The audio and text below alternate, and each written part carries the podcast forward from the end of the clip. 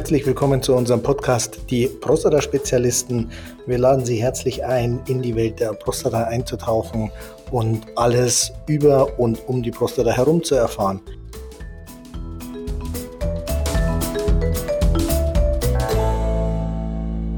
Herzlich willkommen an alle Hörer, die wieder eingeschaltet haben zu den Prostata-Spezialisten. Das Thema heute ist die Bestrahlung des Prostatakarzinoms und ich freue mich ganz außerordentlich, dass Herr Dr. Steffen Henjes sich bereit erklärt hat, heute unser Gast zu sein und uns über die Bestrahlung der Prostata zu informieren. Hallo, Herr Dr. Henjes. Ja, hallo, Herr Dr. Meyer. Vielen Dank und ja, herzlichen Dank für die Einladung. Danke, dass ich ähm, hier ein bisschen Informationen zur Strahlentherapie geben darf. Ja, äh, ich danke Ihnen. Ähm, es ist ja gar nicht so leicht, ähm, wirklich Spezialisten zu finden, die sich für so ein neues Format bereit erklären und das mitmachen. Ich will Sie kurz vorstellen, dass die Zuhörer auch wissen, mit wem sie es zu tun haben. Sie haben, ja. sind natürlich Arzt, haben in Göttingen Medizin studiert und sind Facharzt für Strahlentherapie. Genauso ist es, ja. Zwischendurch habe ich noch einen kleinen Ausflug gemacht in die Radiologie. Also ich hatte in der Tat in Göttingen angefangen, war dann äh, zwei Jahre in Freiburg dort, um sozusagen mein radiologisches Wissen noch ein bisschen aufzubessern. Und äh, ja, nach einem Zwischenstopp in, in Göttingen dann als Oberarzt bin ich dann hier nach, nach München gekommen. Genau richtig und sind jetzt ähm, in, äh, in der Praxis tätig, in der Radiologie München. Ich werde das in den Shownotes unten auch nochmal verlinken, dass man zu Ihnen findet. Das heißt, Sie sind, ähm, sind jetzt dabei, am Patienten ambulant zu bestrahlen mit unterschiedlichen Tumoren, die zu Ihnen kommen. Genau, wir sind in München eine relativ große Praxis mit elf Standorten, wobei wir zwei strahlentherapeutische haben. Der Rest, das sind diagnostische, also wo man CTs, MRTs, PSMA PET-CTs, da kommen wir vielleicht nachher auch noch drauf zu sprechen, durchgeführt werden. Und ähm, ja, letztendlich sind wir eine inhabergeführte Praxis. Es gibt ja immer mehr Praxen, die, die dann von irgendwelchen großen Konsortien geführt werden. Und da sind wir sehr stolz drauf, weil wir können uns halt dadurch ähm, ja viel Zeit für den Patienten nehmen und viel um Patienten kümmern, sehen also jedes Bild selber, beziehungsweise ich als Strahlentherapeut spreche mit den Patienten selber und habe nichts mit Administration oder Ähnlichem zu tun und äh, deswegen haben wir dabei viel Spaß und sind tief in der Materie drin, auch natürlich bei der Prostata. Genau. Ich würde die Begrifflichkeiten einmal nochmal klären, weil ich selber auch immer damit konfrontiert werde. Ich bin ja Facharzt für Radiologie, Sie für Strahlentherapie. Sie haben es gerade schon gesagt, dass Sie einen Ausflug in die Radiologie gemacht haben. Ich glaube, äh, für die Zuhörer am einfachsten kann man sich vorstellen, dass die Radiologen Bilder gucken und versuchen, die Diagnosen zu stellen und die Strahlentherapeuten zwar auch mit Strahlung zu tun haben, aber in therapeutischem Sinne, nicht wie wir Radiologen in diagnostischem Sinne, sondern sie ähm, in therapeutischem Sinne, dass man letztlich in erster Linie sind es ja ähm, Tumorerkrankungen, die bestrahlt werden, dann auch ähm, genau, ja, behandeln. perfekt auf den Punkt gebracht. Also die Strahlung, die wir ähm, verwenden, ist die gleiche wie die Radiologen. Ähm, genau, mit dem Unterschied, wie Sie schon gesagt haben, dass wir das sehr fokussiert machen. Das heißt, sehr stark gebündelt. Nicht jetzt wie bei einem Röntgen-Thorax, wo ich mal so die ganze Lunge aufnehme, sondern ich kann mir da in der Lunge oder auch im Becken, wenn es die Prostata ist, so einen ganz kleinen Herd aussuchen, der vielleicht auch nur ein paar Millimeter groß ist und den ganz konzentriert dann eben mit dem gleichen Strahl behandeln und eben nicht, nicht unbedingt ein Bild machen. Auch das machen wir zwar zur Verlaufskontrolle, aber mein Job ist es, das Ganze dann mit, mit den Strahlen zu behandeln und, und wegzu, wegzubekommen was brauchen Patienten, bevor sie tätig werden können? Sie haben gerade schon gesagt, dass Sie auch kleine, wenige Millimeter große Karzinome ähm, zielgenau bestrahlen können. Ähm, also höre ich raus, dass Sie im Vorfeld irgendeine Art und Weise der Diagnostik brauchen, um zu wissen, welchen Teil der Prostata muss ich eigentlich bestrahlen. Genau, also es ist so, dass man vorneweg in der Regel immer eine Bildgebung braucht weil die Bestrahlungsgeräte auch in den letzten ja, so 10, 15 Jahren extrem an Qualität und auch an Schnelligkeit dazugewonnen haben. Das hängt einfach damit zusammen, weil sie computerbasiert arbeiten. Und das bekommt ja jeder mit, der mit Computern arbeitet. Arbeitsspeicher, die Prozessoren, da hat sich ja unglaublich viel getan in den letzten Jahren und Jahrzehnten. Und entsprechend ist eben auch dieses Fach mitgewachsen. Dadurch haben wir die Möglichkeit, das Ganze sehr präzise zu behandeln, weil man eben in kurzer Zeit sehr komplexe Pläne, also wenn man jetzt sehr komplexe Dinge bestrahlen möchte, schnell berechnen kann. Vor zehn Jahren wäre das kaum möglich gewesen, solche Dinge zu tun. Und dadurch, dass wir so genau behandeln können, brauchen wir auch eine genaue Diagnostik, die vorher stattfindet. Das heißt jetzt insbesondere Bei der Prostata ist das eine MRT, eine multiparametrische MRT. Auch dafür haben wir bei uns an der Radiologie München einen, einen ja, kann man so sagen, Spezialisten, der, ich glaube, zwischen 1000 und, oder mittlerweile 1500 Untersuchungen im Jahr macht. Das ist der Professor Graser, den Sie ja auch kennen. Und diese ja. Bilder nehmen wir dann her. Das ist eine sehr genaue Diagnostik, um zu schauen, womit haben wir es zu tun.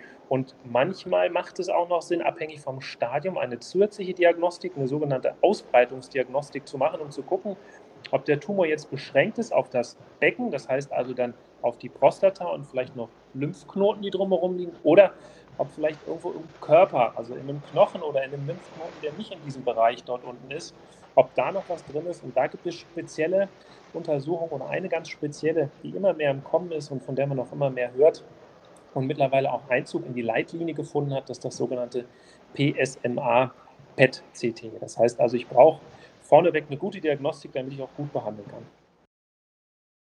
Die ähm, Patienten ähm, bekommen ja häufig leider immer noch, ähm, äh, also im Rahmen der Früherkennung PSA, abgenommen, der ist dann zu hoch, werden dann leider immer noch auch entsprechend der Leitlinie zwölffach ähm, durch den Darm gestanzt. Ich habe da schon Podcast-Folgen dazu gemacht, dass es eigentlich, ähm, ich sag mal, rein logisch besser wäre, erst das MRT zu machen, äh, um zu sehen, wohin ich stanzen muss und dann kann ich dort auch gezielt stanzen. Ähm, aus dieser Stanze oder aus dem Befund der Stanze bekomme ich jetzt unter anderem äh, einen Gleason-Score hängt die Möglichkeit, das Prostatakarzinom zu bestrahlen, ähm, von der Ausbreitung, gerade im Becken, ähm, ab und auch vom Gleason-Score. Oder kann ich alle bestrahlen? Ja, also letztendlich brauche ich als Grundlage einmal eine gute Bildgebung und dann, das haben Sie völlig richtig gesagt, an, also am besten anhand dieser Bildgebung eine gute Stanze durchzuführen. Das sind ja dann diese MR-Fusionsbiopsien, wie die mittlerweile heißen. Und wenn ich das habe, dann habe ich eben auch das Charakteristika der Zellen äh, des Karzinoms. Genau wie Sie sagen, den Gleason-Score. Und ähm, ich weiß dann zum Beispiel auch, ob ja, nur die Prostata befallen ist oder vielleicht die Samenblasen, die liegen wie so zwei kleine Fühler oben auf der Prostata drauf. Ähm, das letztendlich entscheidet auch ein bisschen darüber, wie ausgedehnt ich bestrahle. Also das heißt, ich habe die Möglichkeit, nur die Prostata zu bestrahlen. Ich habe die Möglichkeit, die Prostata und das äh, umliegende Lymphabflussgebiet zu bestrahlen. Und deswegen ist der Gleason-Score sehr wichtig. Ähm, es ist aber so, dass ich nicht nur bei niedrigem Gleason-Score zum Beispiel oder niedrigem PSA-Wert, sondern auch in der Tat bei fortgeschrittenen Tumoren die, Tumor, äh, die, die, die Prostata sinnvoll bestrahlen kann. Früher, früher heißt vor ungefähr fünf, sechs, sieben Jahren, fing es an mit so ein bisschen einem Paradigmenwechsel. Also damals hieß es noch, jeder Patient, der metastasiert ist, ja, da kann man eigentlich nur noch beten, eine Chemotherapie geben, also irgendeine systemische medikamentöse Therapie häufig und dann hoffen, dass irgendwie alles gut geht.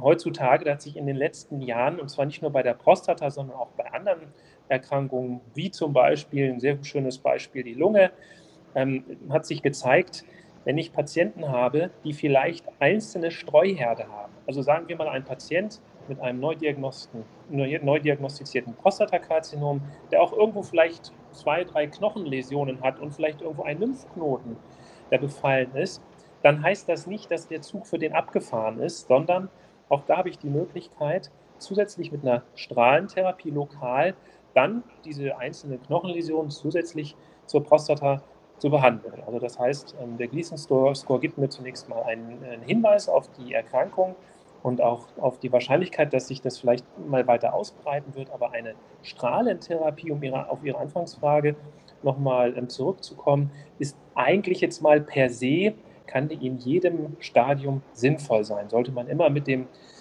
Urologen oder in Ihrem Fall einen Galvanotherapeuten, vielleicht auch in einem Tumorboard noch mit einem Chirurgen, wie auch immer, besprechen, weil häufig eben auch der Patient an sich natürlich, was hat er für Nebenerkrankungen, da eine große Rolle mitspielt.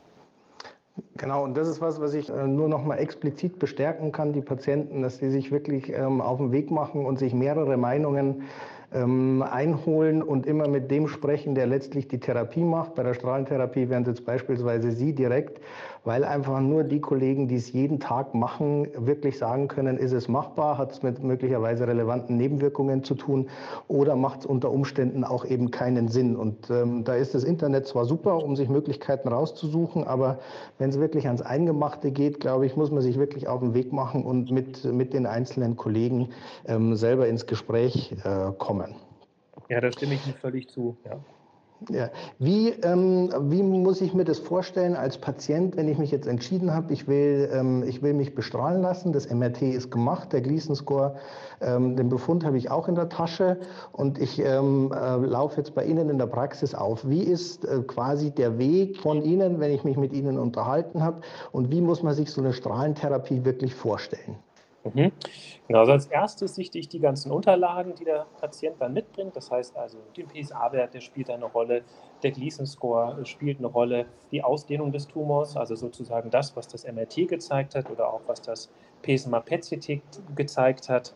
Manchmal bekommen die Patienten auch ein normales CT vom äh, Becken oder Abdomen, also Bauchbereich und eine Skelettszintigraphie, also wo der Knochen nochmal angeschaut wird. Das muss nicht immer ein PSMA-PET-CT sein. Diese Unterlagen nehme ich dann her, schaue sie mir an, um erstmal die Indikation zu stellen. Und häufig ist es beim Prostatakarzinom so, was ja sehr gut lokal meistens behandelbar ist, dass es dann mehrere Optionen gibt. Und da ist es auch wichtig, dass man das offen bespricht. Also manchmal kann, gibt es auch eine Indikation laut Leitlinie zumindest, ein anderes lokales Verfahren, wie zum Beispiel auch, ja, sei es eine, eine Strahlentherapie, sei es eine Operation oder aber auch eine, eine Galvanotherapie sein. Das heißt also zunächst mal schaut man, was gibt es denn für Indikationen, wo, wo stehen wir überhaupt?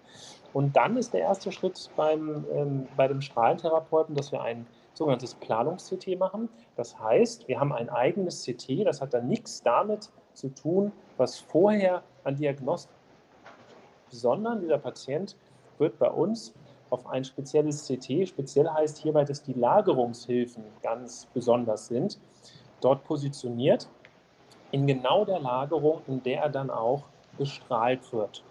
Das heißt also, letztendlich ist das wie eine Eichung oder ein Einmessen des Patienten.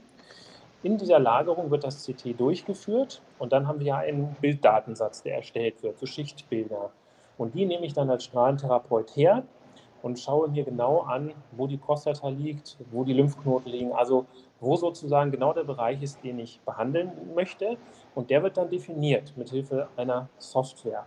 Das heißt also, in diesem Schritt ist der Patient dann gar nicht vor Ort, sondern da nehmen wir uns viel Zeit, konturieren alles, also zeichnen das alles ein, was bestrahlt werden soll. Und dann wird ein Plan berechnet mit Hilfe unserer Physiker. Die haben ganz besondere Programme, mit denen man ganz, also zwei ganz wichtige Dinge dann sozusagen berechnen kann. Zum einen ist es immer wichtig, dass der Strahl genau dort hinkommen, hinkommt, dann wo er hinkommen soll mit der entsprechenden Dosis.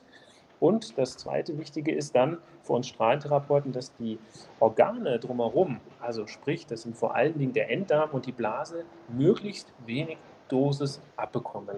Das ist sozusagen immer das Ziel, wenn so ein Bestrahlungsplan erstellt wird. Und das muss individuell gemacht werden, weil ja jeder Mensch, jeder Patient eine unterschiedliche Anatomie hat. Und auch wichtig ist dann immer, dass man auf die Füllungszustände achtet von Darm und Blase. Das erklären wir den Patienten dann aber auch genau. Die sollten möglichst immer gleich sein, die Blase schön voll, damit sie sich abhebt von der Prostata und weit, weit weg ist vom bestrahlten Bereich. Und der Darm sollte möglichst leer sein. Und das kontrollieren wir dann auch in der Tat jedes Mal, wenn der Patient kommt. Das heißt, der kommt dann zum Bestrahlungs- Gerät wird dann dort genauso wieder hingelegt ähm, auf den Tisch wie bei diesem Planungs-CT, was ich gerade erklärt hatte. Und jedes Mal wird für eine Aufnahme gemacht mit einer ganz, ganz, ganz, ganz geringen Dosis. Also die, die schlägt überhaupt nicht ins Gewicht, die ist nie dafür da, zu kontrollieren, jedes Mal, ob der Patient richtig liegt.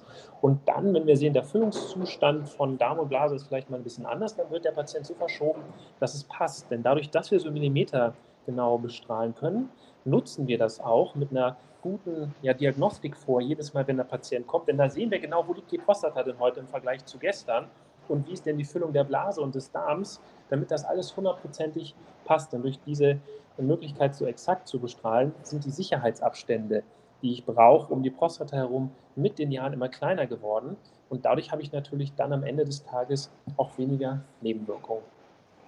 Ähm, wie, wie, muss ich mir so ein, so ein, Bestrahlungsgerät vorstellen? Ist das jetzt so eng wie ein MRT, das wir im Vorfeld gemacht haben, oder wie ein CT, oder äh, fährt, fährt da überhaupt irgendwas um mich rum? Äh, mhm. Wie, wie stelle ich mir das vor? Ein klassisches Bestrahlungsgerät, das nennt man auch Linearbeschleuniger, das ist also ein Teilchenbeschleuniger. Letztendlich ist es ein großer Raum, den man betritt. Also es ist kein Gerät, in das man irgendwie reinkriechen muss. Es ist auch nicht so eine Röhre, wie man es beim MRT äh, kennt.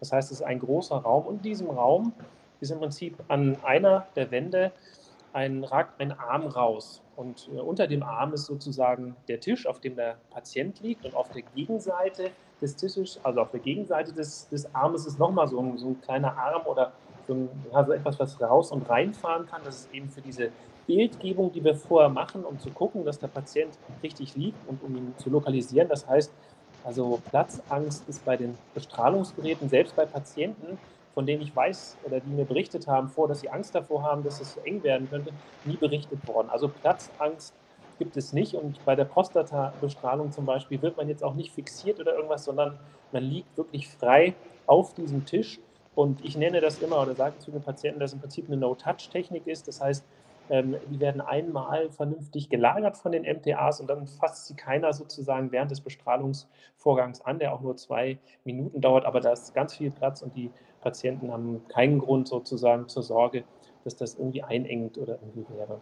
Und dann, ähm, was passiert mit dem Arm? Der bewegt sich dann um mich rum. Ähm Genau, das ist dann so, dass sozusagen, es sieht aus wie so ein, ein, ein Bogen, ich sag mal, wenn man davor steht, so ein bisschen wie so ein, wie so ein C, was aus der Wand rauskommt.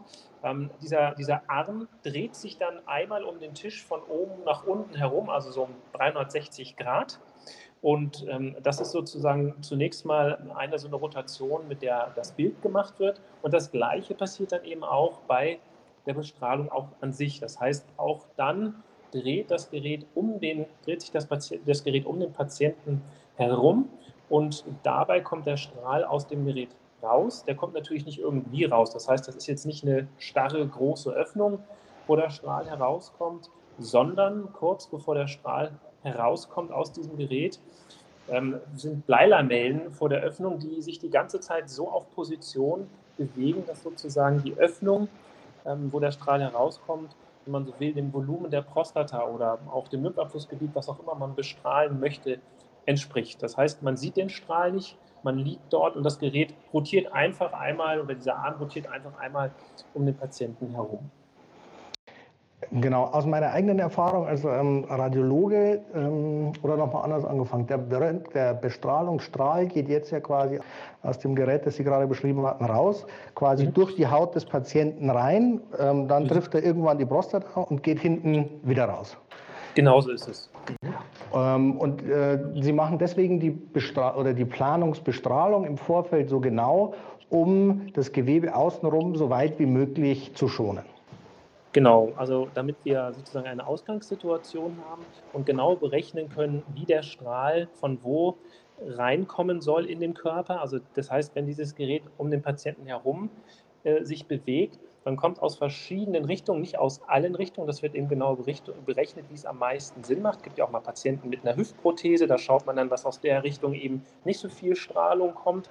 Ähm, das heißt also, es Gerät, während es um den Patienten sich herumdreht, kommt aus unterschiedlichen Richtungen, der Strahl in unterschiedlicher Intensität. Letztendlich sind das ungefähr 200 Richtungen, aus denen der Strahl kommt. Und es ist in der Tat so, dass sich die Energie des Strahls aufbaut, sobald der Strahl auf Haut auftrifft.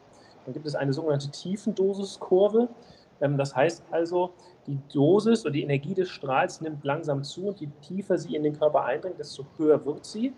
Und dann, wie Sie schon richtig gesagt haben, geht es hinten sozusagen wieder dann raus oder wo auch immer, von wo auch immer man dann bestrahlt. Man bestrahlt eben aus mehreren Richtungen mit unterschiedlichen Intensitäten, äh, Intensitäten und daher hat man eben sehr, sehr günstige Dosisverteilung, die dafür sorgen, dass ich eigentlich nur wirklich in diesem kleinen Bereich zum Beispiel der Prostata meine Hochdosis habe, aber dann nach außen hin die Dosis sehr steil abhält, das ist äh, sehr steil abfällt. Das ist im Prinzip ein, ein physikalischer Trick, den man sich durch die Technik und diese Mechanik dieses Gerätes zu Nutzen macht. Jetzt weiß ich aus meinem, aus meinem radiologischen Alltag, ähm, dass wir auch immer geguckt haben, ob es nach dieser Bestrahlung irgendwo Karzinome gibt, die möglicherweise durch die Bestrahlung erst entstanden sind. Ähm, ist das immer noch ein Thema oder sind das äh, eher ähm, ja, althergebrachte Sachen von den alten Geräten? Äh, und wie häufig ist das wirklich noch? Also das sind ehrlicherweise Dinge, die sehr selten auftreten. Gerade beim Prostatakarzinom sind ja die Prognosen exzellent. Das heißt, die Patienten leben in der Regel gerade in den geringeren Stadien sehr lange äh, sozusagen oder eigentlich ist es überhaupt nicht lebenslimitierend. Eigentlich wird die Erkrankung dadurch behandelt und dementsprechend gibt es auch viele Untersuchungen dazu.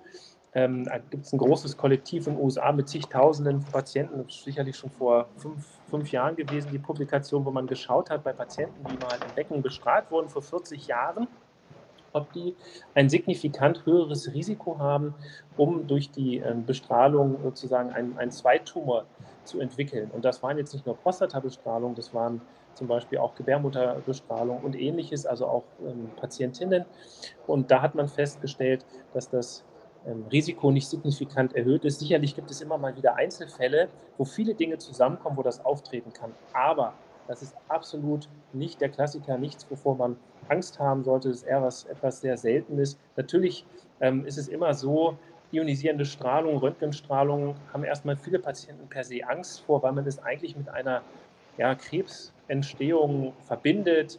Ja, natürlich, weil immer viele in der Presse und Tschernobyl, Fukushima, das sind aber natürlich alles Ereignisse, wo ein ganzer gesamter Körper radiogen belastet wird. Das ist hier eine gezielte Bestrahlung, wo ich den Strahl ganz genau in einen Bereich bringen kann. Aber ähm, es ist nicht so, dass man erwartungsgemäß davon ausgehen muss, dass auch nach einem langen Verlauf Zweittumore entstehen. Da würden wir den Patienten ja im Zweifelsfall eher schaden, als denen wir ihm helfen. Also nein, da braucht man als Patient keine Angst zu haben, auch wenn das natürlich in diesen Aufklärungsbögen immer irgendwie mit drin steht. Aber wie gesagt, ähm, rein praktisch ja, ist das nichts, nichts um Angst. Im Grund gibt es keinen Grund, da jemandem Angst zu machen. Ich weiß, dass meine nächste Frage durchaus auch äh, politische Relevanz hat. Deswegen biete ich Ihnen von vornherein an zu sagen, Sie wollen die nicht beantworten. Warum werden die meisten Prostatakarzinome eigentlich immer noch operiert? Ja, gut, das hängt ähm, ein bisschen auch damit zusammen, wo der, der Urologe, sage ich mal, so ein bisschen herkommt oder was die Philosophie des Urologen ist. Das ist das eine. Also das heißt, der behandelnde Arzt kann natürlich immer so ein bisschen lenken. Es gibt halt wie es so ist im Leben, äh, eher Menschen, die sind so ein bisschen Fan vom Operieren, andere von anderen lokal ablativen Verfahren. Ähm, letztendlich ist es so, dass, weil wenn man sich die Leitlinien anguckt, von den Daten her, also von den wissenschaftlichen Arbeiten, die es gibt, also zum Beispiel auch eine, eine Operation ähm, gleichwertig ist zum Beispiel ähm, mit einer Bestrahlung. Ja? Und deswegen ist es auch immer unsere ähm, Pflicht, die Patienten darüber aufzuklären. Es gibt es auch unterschiedliche Typen von Patienten. Also ich habe manchmal auch Patienten vor mir sitzen, ähm, die möchten sich eine Zweitmeinung holen. Also die haben vielleicht bisher was über eine Operation gehört und würden gerne mal wissen, was es für alternative Verfahren gibt. Und da ist es so, dass ähm, ja, es einige gibt, die einfach sagen, ich kann mir das nicht vorstellen, dass ich von dieser Erkrankung geheilt werde, solange dieses Organ in meinem Körper bleibt. Ja, also die brauchen einfach ja. auch vom Kopf her dieses, dieses, haben das Bedürfnis, dass das Organ entfernt wird. Und für die kommt eine Strahlentherapie dann einfach auch nicht in Frage, weil die von Anfang an so auch gepolt sind. Das muss jetzt gar nicht irgendwie mit dem Urologen zusammenhängen, sondern ähm, das ist einfach auch eine Charakterfrage. Und andere, ähm, die werden vielleicht mal aufgeklärt von einem Urologen und da wird als erstes eine Operation erwähnt und sagen, oh nee, OP auf keinen Fall, ich bin vielleicht schon ein etwas älterer Patient, ich habe Angst vor, den, vor einer Narkose, ich habe Angst vor den Nebenwirkungen einer Narkose oder einer Operation, wie Wundheilungsstörungen, Blutung oder ähnliches. Das heißt also letztendlich hat ja, also ist es, ist es vor allen Dingen auch typabhängig. Ähm, es ist deswegen auch, also wir sind da auch gefordert, muss ich sagen, als Strahltherapeuten nicht zu, zu einseitig zu argumentieren. Man hört da manchmal, muss ich auch ganz ehrlich sagen, verrückte Sachen. Ähm, also zum Beispiel von, von, von Kollegen, die vielleicht eher, die ich jetzt aber auch gar nicht kenne, das hört man dann nur von den Patienten ausgesprochen, die den Patienten Angst machen und sagen, ja, wenn sie jetzt bestrahlt werden, dann kriegen sie eine, eine chronische Darmerkrankung und überhaupt, sie sind ja dann verstrahlt und werden verbrannt und das sind dann häufig Geschichten, wo einem die Nackenhaare so ein bisschen hochstehen. Natürlich hat jede Therapie ihre Risiken. Das ist überhaupt gar keine Frage. Aber ich denke, es ist immer wichtig, dem Patienten gegenüber das, das Thema sehr offen, offen zu besprechen. Und es gibt extrem viele Patienten, die zum Beispiel operiert wurden und auch sehr zufrieden damit sind, mit dem Ergebnis. Und auf der anderen Seite gibt es auch Patienten, die sagen, Mensch, ach, hätte ich das mal nicht gemacht, jetzt habe ich vielleicht mit Wasserlassenprobleme oder mit der, mit der also Inkontinenz oder Impotenz. Ähm, das gibt es alles. Auf der anderen Seite gibt es auch Patienten, sicherlich, die bestrahlt werden und das zunächst mal super finden und dann mit der Zeit vielleicht auch mal mit dem Darm oder mit der Blase mal Beschwerden bekommen, was extrem selten ist, also als, als chronische Nebenwirkung.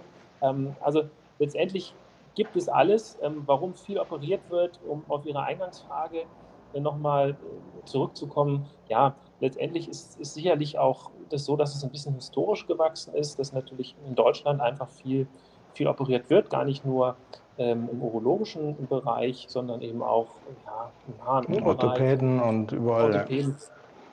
Genau, wobei ich das gar nicht, gar nicht werten möchte. Und ähm, es ist manchmal so, dass das ja so alternative Therapien vielleicht auch gar nicht auf den Tisch kommen. Das, das gibt es sicherlich auch mal.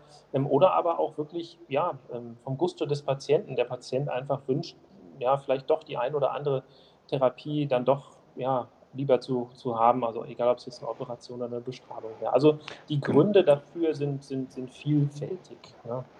Äh, noch eine letzte Frage. Sie sind am Rande schon darauf eingegangen, aber das ist was, wo ich immer explizit danach gefragt werde, wenn ich die Patienten aufkläre. Wie ist es mit, äh, mit der Impotenz und Inkontinenz? Ich habe in einem anderen Podcast schon gesagt, dass die Nerven, die dafür verantwortlich sind, ja unmittelbar an der Prostata und an den Samenblasen vorbeilaufen und die müssen ja ähm, quasi zwangsläufig, wenigstens zum Teil, irgendwie mit in dem Strahlengang ähm, sein. Ist das mhm. überschaubar? Überholen Sie, erholen sich die Nerven davon wieder oder ist das eine Komplikation, die man, ich sage mal, mit gewisser Regelmäßigkeit oder immer wieder mal sieht? Nein, also das ist ähm, eher etwas, was vorkommen kann, aber selten, selten vorkommt. Ähm, es ist so, dass eine Strahlentherapie nicht direkt, ähm, vor allem nicht bei diesen Dosierungen, die jetzt bei der Prostata verwendet werden, direkt einen Muskel oder einen Nerv schädigen. Ähm, das schafft die, so eine Strahlentherapie von der Energie sozusagen gar nicht. Es reicht völlig aus, die Tumorzellen zu zerstören, aber jetzt akut dass zum Beispiel durch eine Bestrahlung während dieses Prozesses der Nerv oder ein Muskel durchgetrennt wird, diese, diese Kraft oder Energie hat eine Strahlentherapie nicht. Was aber der Grund sein kann für, ähm, jetzt nehmen wir mal das Beispiel der Impotenz, ist einfach, dass es ähm, in dem bestrahlten Bereich, in der Tiefe, sage ich mal, im Laufe der Jahre zu so Umbau des Gewebes kommen kann, zu Fibrosierung zum Beispiel. Und das heißt, dass dann zum Beispiel die kleinsten Gefäße, die diese Nerven oder, oder Muskeln ähm, versorgen, vor allen Dingen die Nerven, dass die ähm, ja vernarben. Ja, und dann sozusagen die Funktion, die dieser Nerv hat, dass die nicht mehr ausgeführt wird. Also in dem Fall die Erektion zum Beispiel. Es gibt dann die Möglichkeit, natürlich mit Medikamenten auch dagegen anzuarbeiten.